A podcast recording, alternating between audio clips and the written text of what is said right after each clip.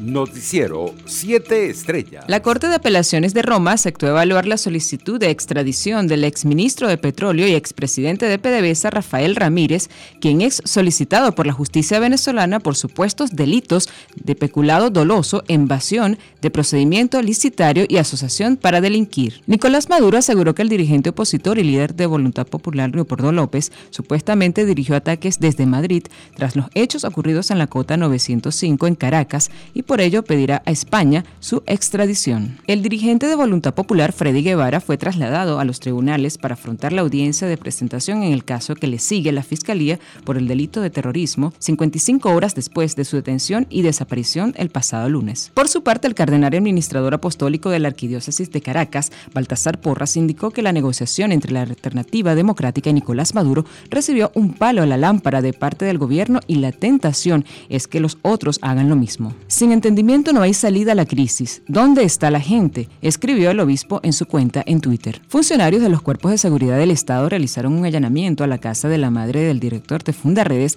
Javier Tarazona, en el estado Táchira, y se la llevaron detenida cuando se encontraba junto a su hijo adolescente de 14 años en horas de la noche de este miércoles. El ministro de Comunicación e Información, Freddy Ñáñez, confirmó que este 14 de julio fueron detectados 1.109 casos de COVID-19 y en total de contagios se elevó a 288.099 en el país. El funcionario lamentó el fallecimiento de 12 personas a causa de la enfermedad, con los que se contabilizan 3.327 víctimas mortales desde que empezó la pandemia. La gobernadora del estado Táchira, Ladi Gómez, activó este miércoles un plan de contingencia ante la posibilidad de que el Hospital de Seguro Social de San Cristóbal se quede sin oxígeno.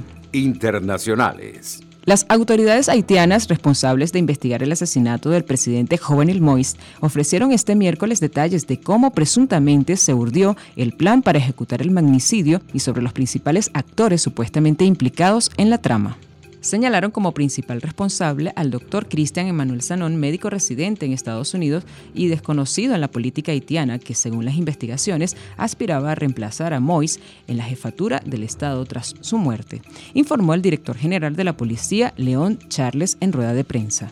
Un concierto de populares artistas cubanos en Miami para apoyar las protestas en Cuba fue interrumpido por los asistentes que dijeron que no querían música, sino medidas concretas de las autoridades de Estados Unidos para apoyar al pueblo de la isla. Consignas como Biden pa' cuando, el pueblo está esperando, fueron coreadas por la multitud que acudió al restaurante Versalles para asistir al concierto de algunos artistas de Patria y Vida, la canción que se ha convertido en un himno del cambio en Cuba.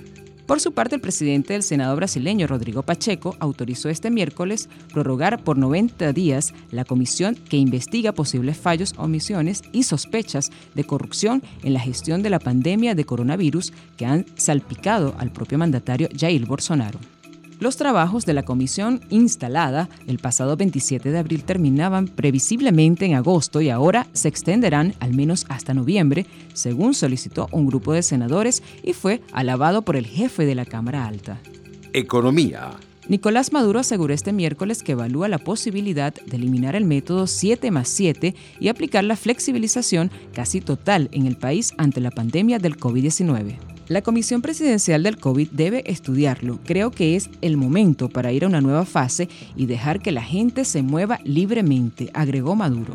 Deportes. El capitán de la selección venezolana de boxeo, Gabriel Maestre, no participará en los Juegos Olímpicos de Tokio 2020 por tener un compromiso como peleador profesional. Por lo tanto, Venezuela viajará al torneo con un número de 43 atletas y no 44, como estaba previsto ante la baja del boxeador. El criollo anunció en comunicado en sus redes sociales que declinará su participación en los Juegos Olímpicos debido a que irá a la faja AMB el 7 de agosto en Estados Unidos ante Cody Crowley.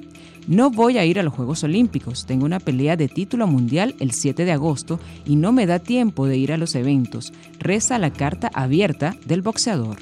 Una gran subasta realizada en persona y por internet de objetos personales del tenista suizo Roger Federer recaudó 3.98 millones de euros, informó este miércoles la casa londinense Christie. En un comunicado, Christie reveló el total resultante de la puja en vivo y concluyó este miércoles con unos ingresos de más de 2.42 millones de euros.